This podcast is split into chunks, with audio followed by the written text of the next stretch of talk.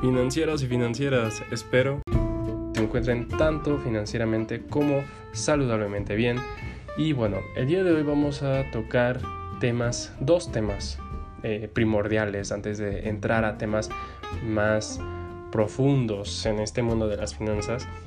Como primer tema vamos a hablar sobre la utilidad de las finanzas en el mundo, eh, la gran parte, la gran importancia que tienen y por otro lado la administración del dinero. Y no solo del dinero en sí, sino la administración en general, la importancia de tener esta disciplina, porque al final saber administrar es tener disciplina. Entonces, vamos a comenzar con la utilidad de las finanzas en el mundo.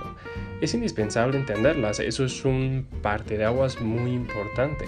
Y bueno, muchos estarán preguntando, yo no sé, quiero que de a lo que se dediquen, no sé, puede que tengan su negocio, puede ser que hayan estudiado otra carrera muy diferente a las finanzas.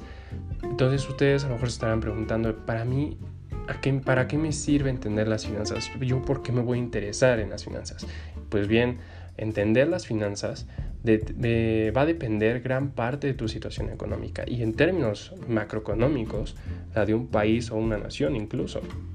Eso lo podemos ver diario en las noticias, en donde si toman una mal decisión los países, pues puede venir ya sea una gran inflación, puede haber crisis económicas, en fin, muchas situaciones que giran alrededor de las finanzas. No es que sea el término final, pero sí giran alrededor de las finanzas, del entender las finanzas. Entonces, es por eso que aquel que sepa utilizar las finanzas a su favor tendrá la oportunidad de que su economía crezca de una forma exponencial. Aquel que no sepa utilizarlas, que es lo contrario, a su favor, simplemente será su propia prisión de nunca terminar. Vamos a explicar esta parte. Mm, para entender las finanzas no es necesario que hayas estudiado una carrera de finanzas, ni una carrera de contaduría pública, ni mucho menos que tengas una especialidad en alguna rama financiera. El punto es que si tú entiendes tus propias finanzas, y las finanzas de tu país o de tu nación, tú vas a poder controlar, o bueno, más bien vas a tener esa oportunidad de tener un cierto control en tu situación económica. Es no es lo mismo, vamos a poner un ejemplo, una persona que nunca ha ido al doctor, no tiene cierto chequeo médico, entonces no sabe cómo está de salud. Y ha sucedido en casos en donde la mayoría de los incidentes suceden porque las personas no sabían qué enfermedad tenían. Entonces es lo mismo en las finanzas. Muchas veces, y conozco colegas que les preguntas, oye, ¿y cómo van tus finanzas? ¿Cómo están tus finanzas? Entonces ellos no saben ni cómo están sus finanzas porque sus finanzas están regadas debajo del colchón, su dinero está debajo del colchón, está en el pantalón, en, la cartera, otros están, las moneditas están en el auto. Eso a lo mejor les sonará muy similar, muy, estarán muy familiarizados con eso. Y me incluyo, me llego a pasar, la verdad. Entonces, en el mundo financiero es de nunca acabar ya que la naturaleza de las finanzas es seguir a paso de los años, perfeccionándose y adaptándose a las nuevas tecnologías. Y lo hemos visto. O sea, ya en el mundo financiero, tanto productos financieros, un caso son las criptomonedas, que también vamos a tocar ese tema en los próximos episodios. Eh, pues es una nueva era tecnológica, al final de cuentas. Ya no es solo las monedas y billetes que conocíamos, sino ya, así como fueron primero monedas, billetes, fueron cambiando y seguirán cambiando las finanzas. Entonces, esos son sucesos que ocurren en todo el mundo. Entonces, es ahí la importancia de entender las finanzas. Repito, no necesitas ser un genio, así haber estudiado una maestría en finanzas, pero sí por lo menos entenderlas y entender tus propias finanzas, porque al final son tuyas. Entonces, el tener conocimiento de tu situación financiera es muy indispensable. Esto ya lo estamos quedando claros, ya que es como conocerte a ti mismo. Si tú conoces tus finanzas, te conoces a ti mismo, conoces tus gustos, tus debilidades, cuáles son tus tentaciones, porque es muy primordial aprender eso, saber eso de ti, ¿no? Entonces es como ir con el doctor y saber cómo está tu salud.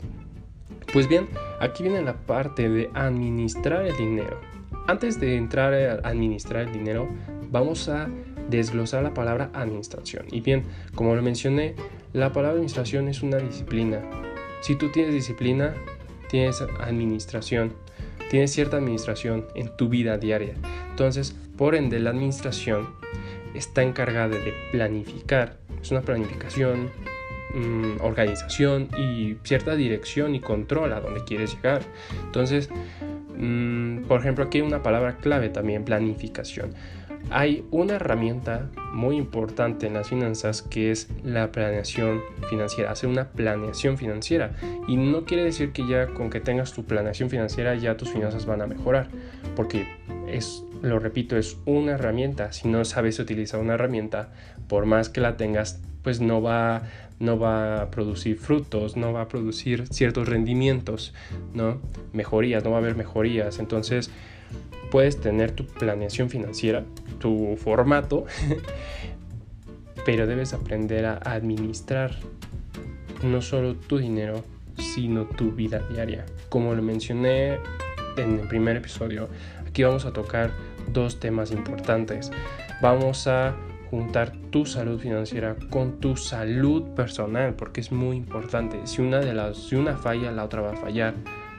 Siempre van a estar unidas. Entonces, supongamos, pongamos un ejemplo. Bueno, vamos a adquirir, vamos a, a tomar el ejemplo que puse. Las personas que no saben dónde carajos está su dinero y solo reciben su quincena y la empiezan a repartir eh, pues en sus gustos, en sus, en sus deseos, en, ya no saben en dónde dejaron el cambio del estacionamiento, en el auto, eh, debajo del colchón, en el pantalón, en la lavadora, incluso llegan a aparecer billetes en la lavadora, ¿no?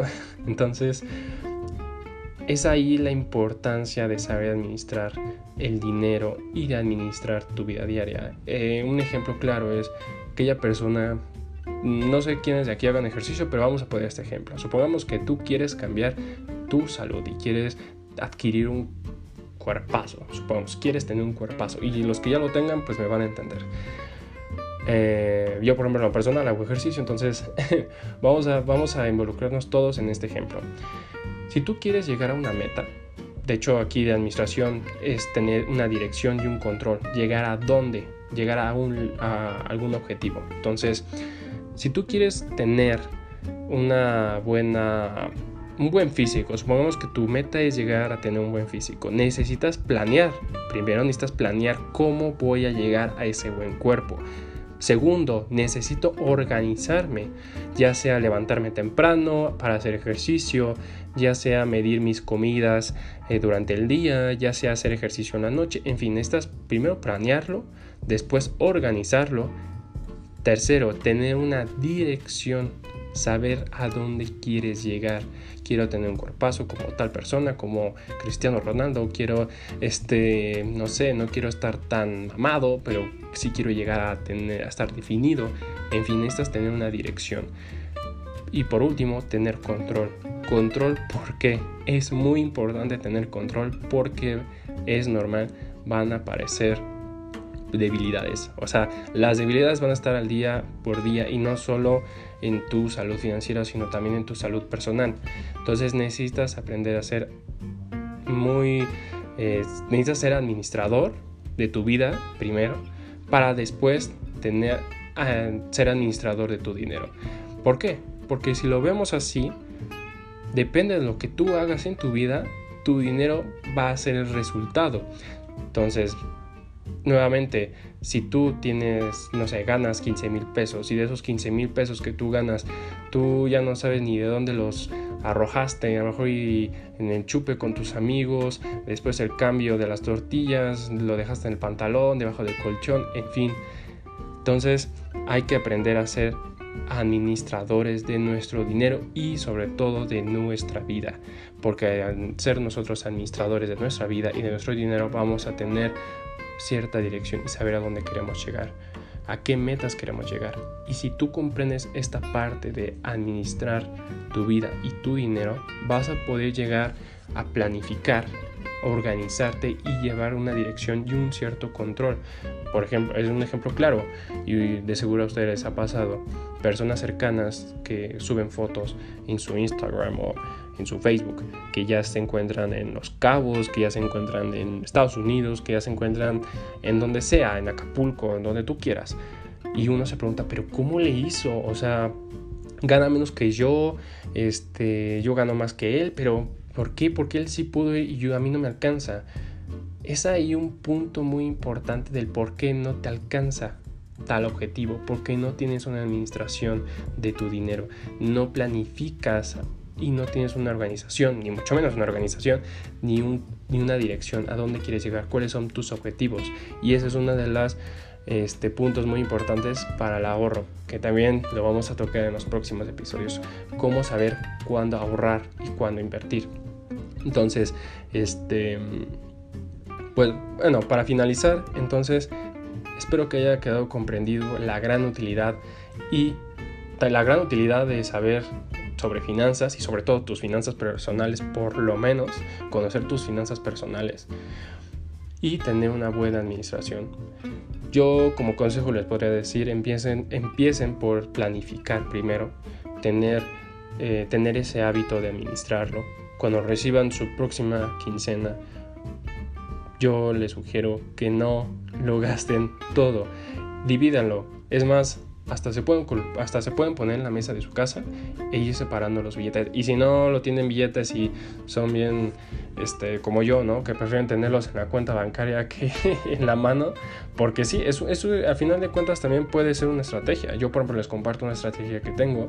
Eh, yo procuro no tener tanto dinero efectivo y no es porque sea mamón sino porque me conozco y es un es como vaya quitarme una tentación porque de repente tener dinero en efectivo es como primero saco 100, después 200, después ahí va lo del fin de semana, lo del cine, etcétera, ¿no?